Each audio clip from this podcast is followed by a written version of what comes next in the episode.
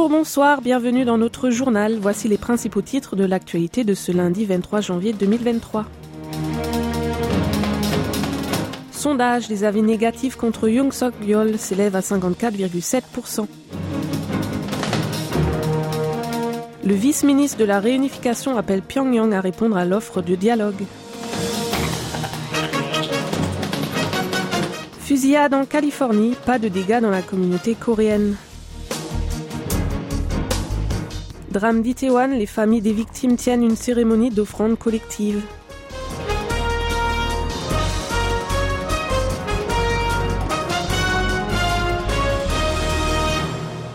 Politique pour commencer, les avis négatifs contre le président de la République se sont élevés à 54,7% dans un sondage mené du 18 au 20 janvier par Hankook Research à la demande de la KBS à l'occasion du Nouvel An lunaire.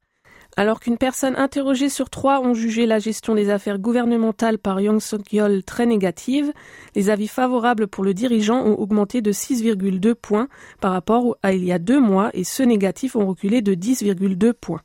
Les sondés défavorables ont parlé du manque de solutions économiques liées à la vie du peuple, de communication avec la population et de capacité à résoudre les questions politiques en collaboration avec d'autres partis.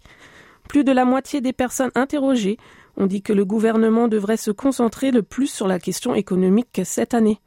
Le taux de confiance de cette enquête est de 95% avec une marge d'erreur de plus ou moins 3,1 points. Ces dernières 24 heures, la Corée du Sud a recensé 9227 nouveaux cas de Covid-19. Selon le siège central de lutte sanitaire, 9167 sont des infections locales et 60 sont importées. Depuis la première détection du virus dans le pays le 20 janvier 2020, le nombre cumulé de contaminations a dépassé 30 millions. La Corée du Sud devient ainsi le septième pays à franchir ce seuil dans le monde. Quant au nombre de patients en soins intensifs, il s'élève à 450. Le nombre de décès a augmenté de 26 pour atteindre 33 235 avec un taux de létalité de 0,11%. Vous êtes à l'écoute du journal en français sur KBS World Radio.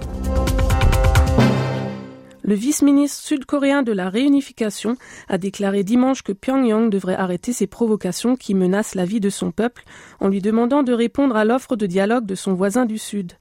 Kim Gi-wang a souligné que les autorités nord-coréennes négligeaient leur responsabilité de prendre soin de sa population, le besoin fondamental des familles séparées par la guerre de Corée de se retrouver et la proposition de Séoul de créer un futur prospère ensemble lors d'un événement organisé chaque année à Paju à l'occasion de Solal pour soulager le chagrin des Coréens originaires du Nord d'avoir perdu leur village natal.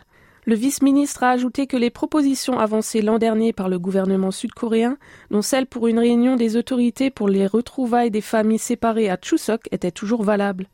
Solal, le nouvel an lunaire, et Chuseok, la fête de la pleine lune et des moissons, sont les deux plus grandes fêtes familiales au pays du matin clair. Direction Pyongyang. À l'occasion du Nouvel An lunaire, des troupes artistiques et un orchestre symphonique principaux nord-coréens ont donné des concerts hier dans des théâtres.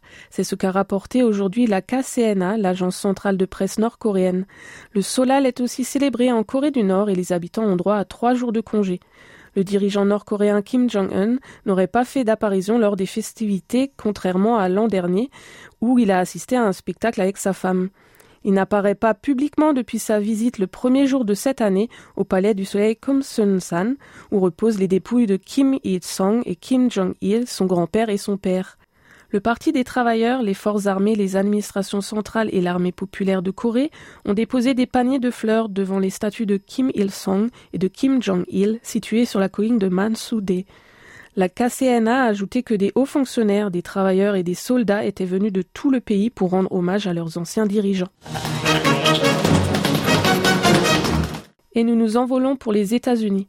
Au moins dix personnes sont mortes samedi soir dans une fusillade qui s'est produite dans un dancing à Monterey Park, près de Los Angeles. Le quartier était en pleine célébration du Nouvel An lunaire. Les victimes sont cinq hommes et cinq femmes. La plupart d'entre elles sont d'origine asiatique.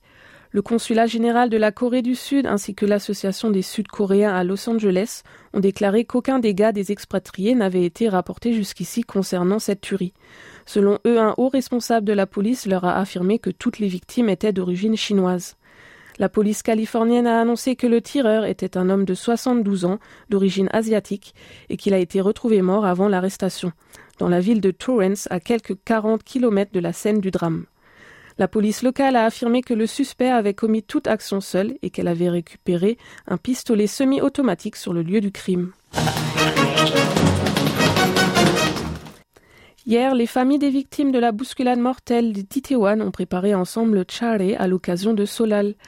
À 3 heures de l'après-midi, quelques 80 personnes se sont rassemblées près de la station de Noksapyong dans le quartier de Yongsan. Elles ont dressé une table d'offrande devant les portraits de leurs membres de famille. Le représentant de l'association des familles des victimes, Lee Jong-chol, a affirmé que d'habitude, c'est le moment de passer un bon temps en famille, mais ce n'était plus le cas pour eux, et qui ferait toute la lumière sur cette tragédie pour rétablir l'honneur des défunts. Sur l'autel ont été déposés des plats que les victimes avaient appréciés de leur vivant.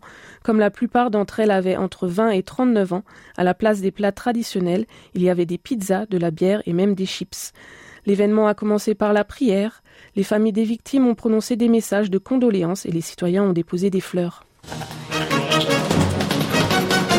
Il n'a fallu que 24 heures pour que Jong Yi occupe le trône des films les plus regardés sur la plateforme Netflix dans 31 pays dont la Corée du Sud, les États-Unis, l'Espagne ou encore le Vietnam.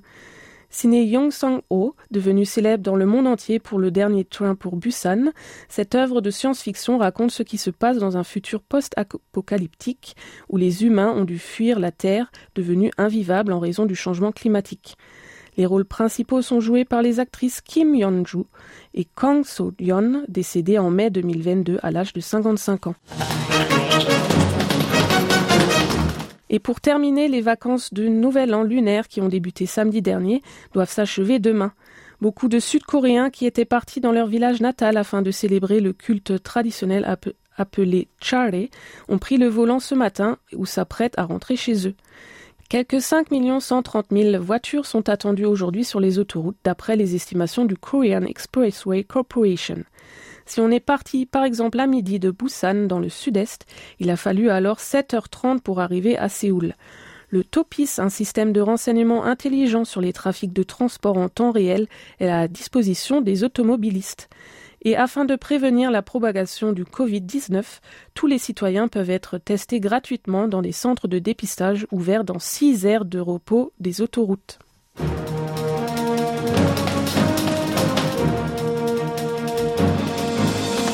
C'est la fin de ce journal qui vous a été présenté par Christelle Droire. Merci de votre fidélité et bon début de semaine sur KBS World Radio.